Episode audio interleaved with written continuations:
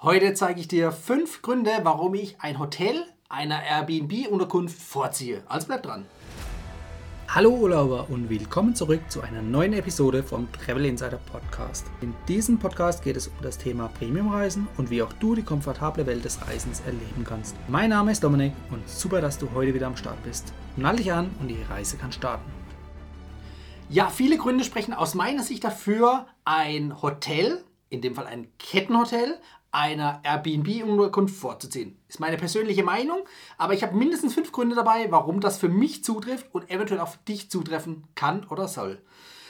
Ich möchte dich hier nicht überzeugen, wenn du äh, begeisterter Airbnb-Schläfer bist, alles wunderschön. Ich für mich, für meinen Teil, habe aber wie gesagt dir fünf Gründe heute mitgebracht und noch ein paar zerquetschte, warum das für mich so gut wie nicht vorkommt. Wenn ich zurückdenke, ich glaube, äh, weniger als 2% meiner Hotelübernachtungen waren in, Airbnb-Unterkünften. Ja, also das kann man wirklich fast schon an einer Hand abzählen. Es gibt nur ganz selten Gründe, warum ich eine Airbnb-Unterkunft wählen würde. Das soll jetzt nicht pauschal heißen, dass alle Airbnb-Unterkünfte schlecht sind. Es gibt auch Luxusunterkünfte, ganze Häuser, die du da mieten kannst. Das ist dann cool. Ähm, kommt natürlich auch immer darauf an, was du machen möchtest. Bist du alleine unterwegs, brauchst du kein ganzes Haus. Bist du zu zweit unterwegs, brauchst du auch noch kein ganzes Haus wenn du zu vier, zu fünf unterwegs bist oder noch mit mehr Leuten, kann es durchaus Sinn machen. Ja. Umgekehrt, Airbnb ist so häufig das Synonym, zumindest bei mir im Kopf, für, ich sag mal, WGs. Ja, das heißt, du mietest nicht dir ein Zimmer für eine Nacht äh, oder ein Hotelzimmer für eine Nacht oder ein Apartment für eine Nacht, sondern nur ein einzelnes Zimmer oder sogar im schlimmsten Fall nur die Couch. Ist persönlich nicht mein Ding. Dadurch, dass ich mit Familie unterwegs bin, sowieso nicht. Wenn du alleine unterwegs sein solltest, dann mag das alles vollkommen legitim sein. Dann zählen für dich vielleicht auch andere Sachen, nämlich die Persönlichkeit mit dem ähm, Gastgeber, ja, das ist vielleicht für dich wichtig, dich austauschen in der Stadt, weil er vielleicht dir irgendwelche Geheimtipps geben kann oder mit dir dich mit seinen Freunden irgendwie mitnimmt und ihr da gemeinsam unterwegs seid, das Nachtleben unsicher macht. All diese Dinge können dafür sprechen oder auch weil der Preis dann natürlich günstiger ist, wenn du nur auf dem Sofa übernachtest oder nur in einem Zimmer von einer WG oder von einer Wohnung. Das mag für eine Einzelperson Sinn machen, aber sobald du mit der Familie unterwegs bist, kommt es aus meiner Sicht nicht in Frage. Also du willst ja nicht mit deiner Familie auf einer fremden Couch übernachten, wo der Gastgeber ein Zimmer weiter schläft und ihr euch alles teilen müsst, ja, Küche, Bad und so weiter. Mein Ding ist es nicht. Vielleicht gibt es Leute da draußen, die machen das gerne ähm, als Familie, aber als Einzelperson, da kann ich mir das schon durchaus vorstellen, dass es äh, viele Leute gibt, die darauf ähm, abfahren, die das gut finden, die Geld sparen wollen. Passt. Ja, jetzt haben wir erstmal ein paar Gründe genannt, warum Airbnb vielleicht äh, toll sein kann. Aber jetzt kommen wir zu den Punkten aus meiner Sicht, warum es zu bevorzugen ist, in ein Hotel zu gehen. Und zwar nicht nur in irgendein, sondern möglichst, das ist auch immer meine Intention, in ein Kettenhotel. Ja. Wenn es irgendwo kein Kettenhotel gibt, dann kann es durchaus mal Sinn machen, auf ein Airbnb zurückzugreifen. Und Airbnb, wie gesagt, da würde ich dann filtern, dass ich nicht in einer WG auf einer Couch schlafe oder in einem Zimmer in einer WG, sondern dass ich wirklich ein eigenes Apartment habe oder eine eigene Wohnung, ja, abgetrennt. Für mich und meine Familie. So. Und das kann dann durchaus Sinn machen, wie gesagt, gerade in Regionen, wo vielleicht nicht so viele Kettenhotels vorhanden sind. Man muss auch dazu sagen, es gibt private Betreiber, die ihre Zimmer, äh, ihre Wohnungen, Apartments auch auf Reisebüro-Seiten wie zum Beispiel Booking.com anbieten. Ja, habe ich auch schon gesehen. Ähm, umgekehrt gibt es auch Hotels, die keiner Kette angehören, die natürlich auch bei Airbnb gelistet sind. Ja, das ist dann so ein Zwischending. Da gibt es dann auch keinen Vor- oder Nachteil, weil das ist letztendlich in sich ein Hotel.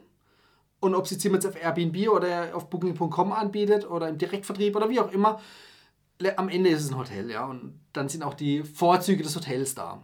Wobei wir konzentrieren uns heute auf Kettenhotels. Das ist nämlich so mein Favorite, weil du bei Kettenhotels doch ein paar gute Möglichkeiten hast, ein paar gute Benefits und auch einen gewissen Standard. Bei Einzelhotels, da die machen ihren eigenen Standard, wenn sie sagen, sie legen keinen Wert auf beispielsweise Sauberkeit übertrieben gesagt oder auf Ausstattung im Zimmer, dann machen sie das einfach nicht. Ja? Bei einem Kettenhotel gibt es einfach Mindeststandards und die sind international in der Kette grundsätzlich vorgegeben. Natürlich gibt es auch da mal Ausreißer, dass ein Zimmer nicht sauber gemacht wurde oder vielleicht, keine Ahnung, nicht dem Standard entspricht. Aber dann kann man sich beschweren, weil es gibt eben diesen Standard, den man bei einem Kettenhotel dann auch erwartet. Und dann kannst du dann, wie gesagt, das ähm, an der Rezeption oder beim General Manager oder wie auch immer anmeckern. Und dann kann es auch sein, dass du vielleicht Kosten erstattet bekommst. Ja. So, im Normalfall hat ein Kettenhotel eben gewisse Standards und die fangen auch schon beim Personal an. Das Personal ist definitiv oder sollte hoffentlich ausgebildet sein, beziehungsweise im Vergleich zu einem Gastgeber, der als Privatperson sein Zimmer vermietet, der hat mit der Hotellerie oder mit Tourismus erstmal wahrscheinlich nichts zu tun, sondern macht das nebenher, ja, um Geld zu verdienen, ja, sich ein bisschen was dazu zu verdienen. Ähm, in der Hotellerie ist es eben so, dass da vorwiegend ausgebildetes Personal da ist. Und da hast du dann einfach schon mal einen gewissen Standard. Und das merkst du auch schon beim Check-in, wenn du ins Hotel reinkommst. Du kannst rund um die Uhr da reingehen und einchecken. Ja? Das ist auch ein bisschen anonymer. Wer es persönlich mag, der kann mit dem Gastgeber sich treffen. Aber der Gastgeber wird sicherlich nicht äh, nachts um eins irgendwie auf dich warten und dir einen Schlüssel geben. Ja, auch da, es gibt automatisierte Lösungen, dass du irgendwie so einen PIN-Code irgendwie in so einen kleinen ähm, elektronischen Briefkasten äh, eingibst, ja, den du per SMS kriegst und dann kommst du an den Schlüssel ran und so weiter. Gibt es, aber gibt es halt eben nicht flächendeckend. Macht halt nicht jeder Gastgeber bei Airbnb. So, im Hotel kannst du an die Rezeption gehen. Du bist eher anonymer unterwegs. Du brauchst dich ja irgendwie nicht mit irgendjemandem groß unterhalten, weil gerade wenn du abends kommst, möchtest du vielleicht in Ruhe haben, möchtest du sofort ins Bett, da willst du nicht noch lang labern. Ja? Wie gesagt, das können persönliche Differenzen äh, oder persönliche Unterschiede sein jetzt zwischen dir, mir oder auch anderen Personen, dass du sagst, okay, du legst vielleicht doch Wert auf ein persönliches Gespräch, andere wiederum nicht. Bei einem Hotel bist du anonym, anonymer unterwegs. Klar, wenn du dich natürlich mit dem Personal unterhalten willst, die werden jetzt, wenn du sie nicht von Arbeit abhältst oder gerade nicht zu tun ist, werden sie wahrscheinlich schon mit dir reden. Ne? Also passt. So, also wie gesagt, Rezeption und ausgebildetes Personal ist für mich so ein großer Punkt, wo das Ganze im Hotel einen optisch professionelleren Eindruck macht als bei einem privaten Gastgeber. Bei dem privaten Gastgeber muss das Zimmer nicht dreckig sein. Es gibt definitiv Gastgeber, die sind topmodern eingerichtet, zumindest was man auf Bildern sieht oder was ich auch schon erlebt habe. Und die natürlich auch äh, wirklich einen guten, hohen Standard haben. Ja, also keine Frage.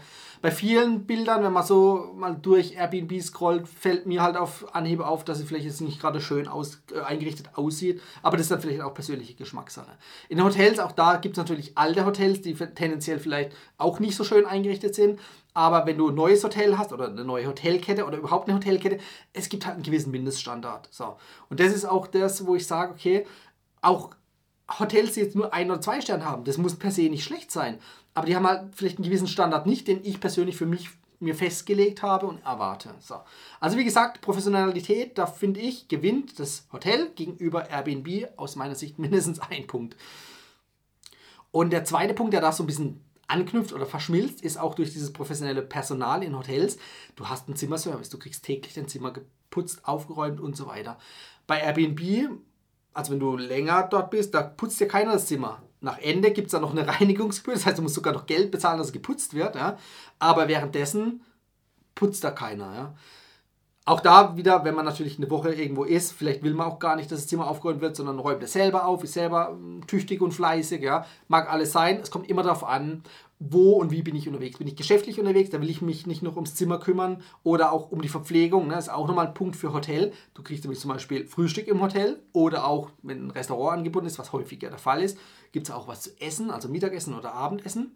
Das heißt, du brauchst das Hotel gar nicht unbedingt verlassen. Ja, da kann jetzt vielleicht der wo eine Airbnb-Unterkunft gemietet hat, oder äh, ja doch gemietet, sagt man, nicht gechartert, sondern gemietet, der kann natürlich auch äh, Lieferando oder so irgendwas bestellen oder halt im Ausland mit Uber Eats oder irgendeinem anderen Dienstleister. Geht natürlich alles, aber es ist doch komfortabler, wenn ich einfach mich um nichts kümmern muss. Ich gehe im Hotel schnell ins Restaurant, esse was, gehe aufs Zimmer. Am nächsten Morgen stehe ich früh auf, gehe frühstücken und gehe zu meinem Business-Termin. Oder gehe mit der Familie auf Tour.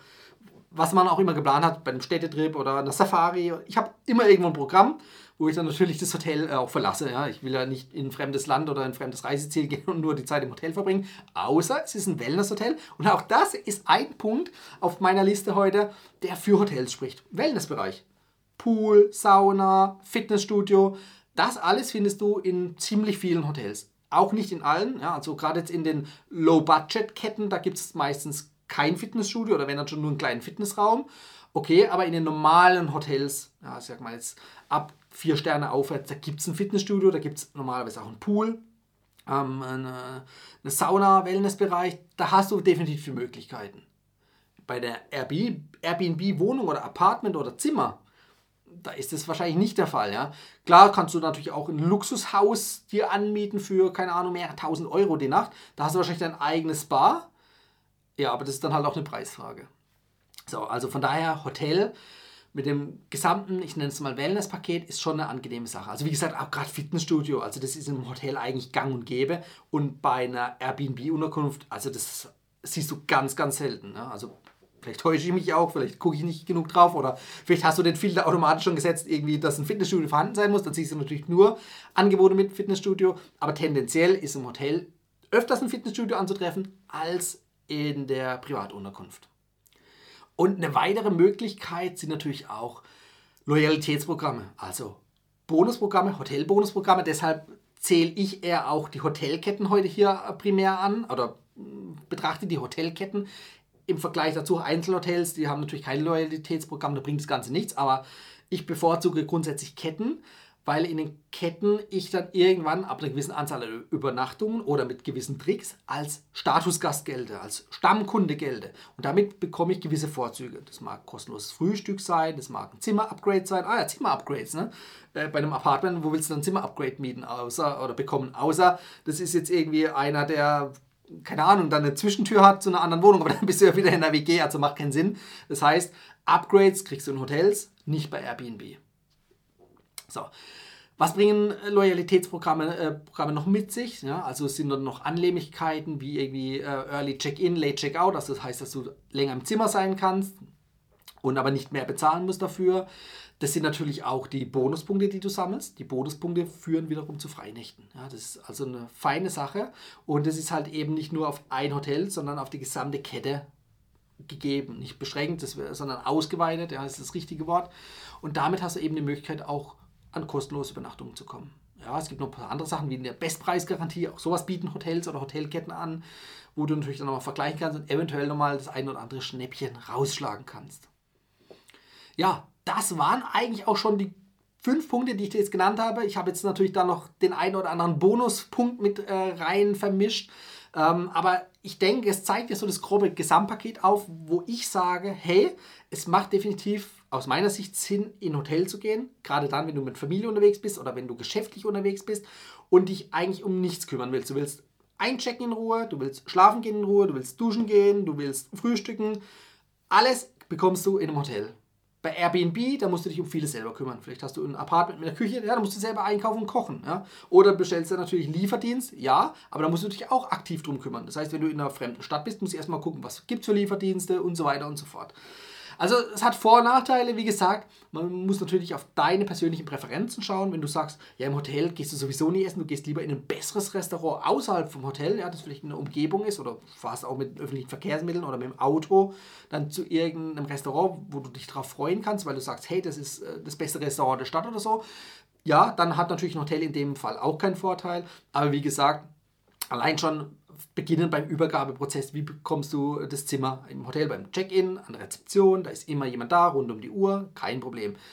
Bei dem privaten Gastgeber, wenn der das Ganze nicht automatisiert hat mit einem elektronischen Schlüsselkästchen, ja, dann musst du bei dem irgendwie klingeln oder eine Übergabe vereinbaren oder du gehst in irgendein benachbartes Restaurant, wo dein Schlüssel hinterlegt ist. Aber auch da gibt es irgendwo Öffnungszeiten oder Zeiten, wo man halt als Ruhezeiten kennt, also nachts, da will einfach jeder schlafen, der Gastgeber, der Restaurantbesitzer, keine Ahnung ja, da kannst du nicht kommen und sagen, ja, ich will jetzt die Schlüsselübergabe machen. Ja, das ist, also da bist du schon ein bisschen eingeschränkter. Im Hotel bist du tendenziell eher flexibler.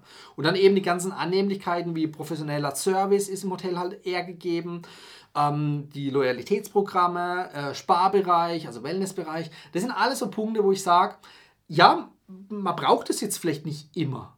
Aber tendenziell, ja, du hörst, in diesem Video geht es viel um tendenziell, um Tendenzen, denn es kommt natürlich immer darauf an, wie ich gesagt habe, auf deine persönlichen Anforderungen. Meine als für Geschäftsreisen oder für Familienreisen sind halt andere als jetzt bei Airbnb, sag ich mal, befriedigt werden könnten. Oder denk einfach mal dran, du willst einen All-Inclusive-Urlaub machen in einem All-Inclusive-Hotel. Ein All-Inclusive Airbnb kenne ich jetzt zum Beispiel nicht. Weiß nicht, vielleicht schreibt mir gerne in die Kommentare, wenn es sowas gibt. Ich habe es noch nicht gesehen. Ähm, und auch eine Pauschalreise, ne? gehst ins Reisebüro ja, die Pauschalreise ist halt eben mit dem All-Inclusive oder mit dem Hotel verbunden als Gesamtpreisepaket mit Anreise, also sprich ähm, beispielsweise mit dem Flugzeug.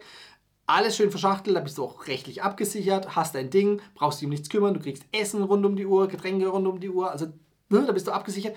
Bei einem Airbnb hast du das nicht. Auch da wieder ist natürlich ein Unterschied, ob ich einen Strandurlaub in einem All-Inclusive-Hotel machen möchte oder in einem Städtetrip ein, zwei Nächte in der Stadt übernachten will. Bei einer Stadtübernachtung, klar, natürlich gibt es Airbnb in Städten, aber auch da viele Städte auf der Welt reglementieren mittlerweile Airbnb. Ja, New York, Berlin, ja, da gibt es einfach Einschränkungen, wo man sich oder wo sich nur eine bestimmte Anzahl an Leuten anmelden oder registrieren kann, um Zimmer offiziell zu vermieten. Ja. Inoffiziell geht da vielleicht ein bisschen mehr, aber offiziell ist es halt teilweise stark reglementiert. Es kommt darauf an, es kann sich auch natürlich jederzeit ändern. Im Hotel, da wo es ein Hotel gibt, da kannst du auch übernachten, sofern Zimmer frei sind. Ähm, bei Airbnb, auch da gibt es ja noch ein Bewertungssystem, da kannst du nicht nur den Gastgeber bewerten, sondern der Gastgeber kann ja auch dich bewerten. Wenn du jetzt schlechte Bewertung kriegst, weil du dich halt blöd angestellt hast, dann kann es sein, dass der nächste Gastgeber sagt, ja, nee, ähm, den hole ich mir lieber nicht ins Haus. Ich will ja keinen Mietnomaden oder so irgendwas. Ne? Während im Hotel werden die Gäste zum Glück noch nicht bewertet. Da ist es natürlich dann so, wenn es ein Zimmer gibt, du kannst es dir leisten, je nachdem, was es kostet, dann kriegst du das auch. Ja, da kommt keiner und sagt, hier, äh, du hast Hausverbot. Wenn du dich im Hotel schon mal blöd angestellt hast, vielleicht schon. Aber wenn du dich in einem anderen Hotel blöd angestellt hast, in dem anderen, die, die kennen dich nicht, da kannst du dann übernachten. Ja es hat alles Vor- und Nachteile. Es ist jetzt auch ein bisschen schwarz-weiß geredet von mir. Ich weiß, es gibt so ähm, Tendenzen zwischendrin. Ich habe es ja vorhin schon gesagt, es gibt Hotels, die bei Airbnb ihre Zimmer listen, also privat, ah, nicht Privathotels ist ja schon gewerblich, wenn man jemand ein Hotel betreibt, aber vielleicht kleinere Pensionen, ja. Die nehmen das natürlich als Absatzkanal, ja, als Vertriebskanal. Das macht da dann auch Sinn. Und da hast du dann auch gute Annehmlichkeiten, weil es ja wie ein Hotel wirkt oder einen Hotelcharakter hat, die Unterkunft, ja weil es ja dann nicht nur ein Zimmer ist in irgendeinem Haus, sonst wo, sondern das ganze Haus besteht aus Hotelzimmern oder aus Zimmern, die halt vermietet werden. Ja. Ähm, da kann man dann schon auch von einer gewissen Professionalität sprechen. Ja. Oder wie gesagt, anderes Extrembeispiel, du willst ja eine Villa mieten für deine acht Freunde ja, und dann ähm, legt ihr halt mal 2000 Euro auf den Tisch gemeinsam pro Nacht. Ja, das kann natürlich auch sein. Ja. Es gibt Luxusunterkünfte oder große Häuser.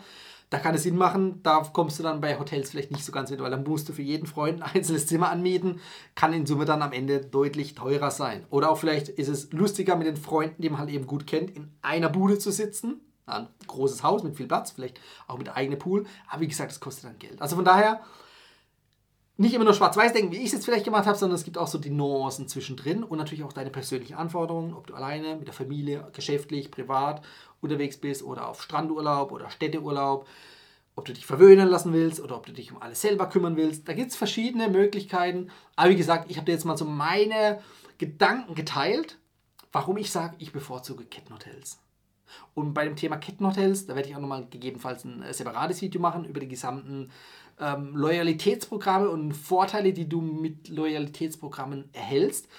Das ist würde jetzt allein dieses Video schon sprengen. Von daher, da gehe ich auf ein separates Video drauf ein. Wenn du dich jetzt allerdings auch noch fragst, wie du an einen Hotelstatus kommst, ohne jetzt irgendwie 60 Nächte im Jahr zu machen, ja, damit du Upgrades und kostenloses Frühstück und so weiter bekommst, schreib mich gerne an. Dann helfe ich dir dabei. Da gibt es nämlich diverse Abkürzungen, die dir einige Tausend an Euro sparen können pro Jahr, um an so einen Status zu kommen. Also von daher, schreib mich an, dann sprechen wir drüber. Ansonsten danke, dass du bisher dran geblieben bist und wir sehen und hören uns im nächsten Video wieder. Ciao, dein Dominik. Das war die heutige Folge beim Travel Insider Podcast. Vielen Dank, dass du heute wieder zugehört hast. Gib mir doch mal Rückmeldung, wie du die heutige Folge fandest. Hat dir diese Folge gefallen, dann abonniere den Podcast und erfahre mehr zum Thema bezahlbare Premiumreisen. Und hinterlasse mir eine 5-Sterne-Bewertung bei iTunes. Ich wünsche dir eine schöne Zeit auf deiner nächsten Reise und immer daran denken, auf dem Blog www.travel-insider.de vorbeizuschauen, damit du auch die neuesten Reisedeals erfährst. Bis zum nächsten Mal, wenn es wieder heißt Boarding Completed. Ciao, dein Dominik.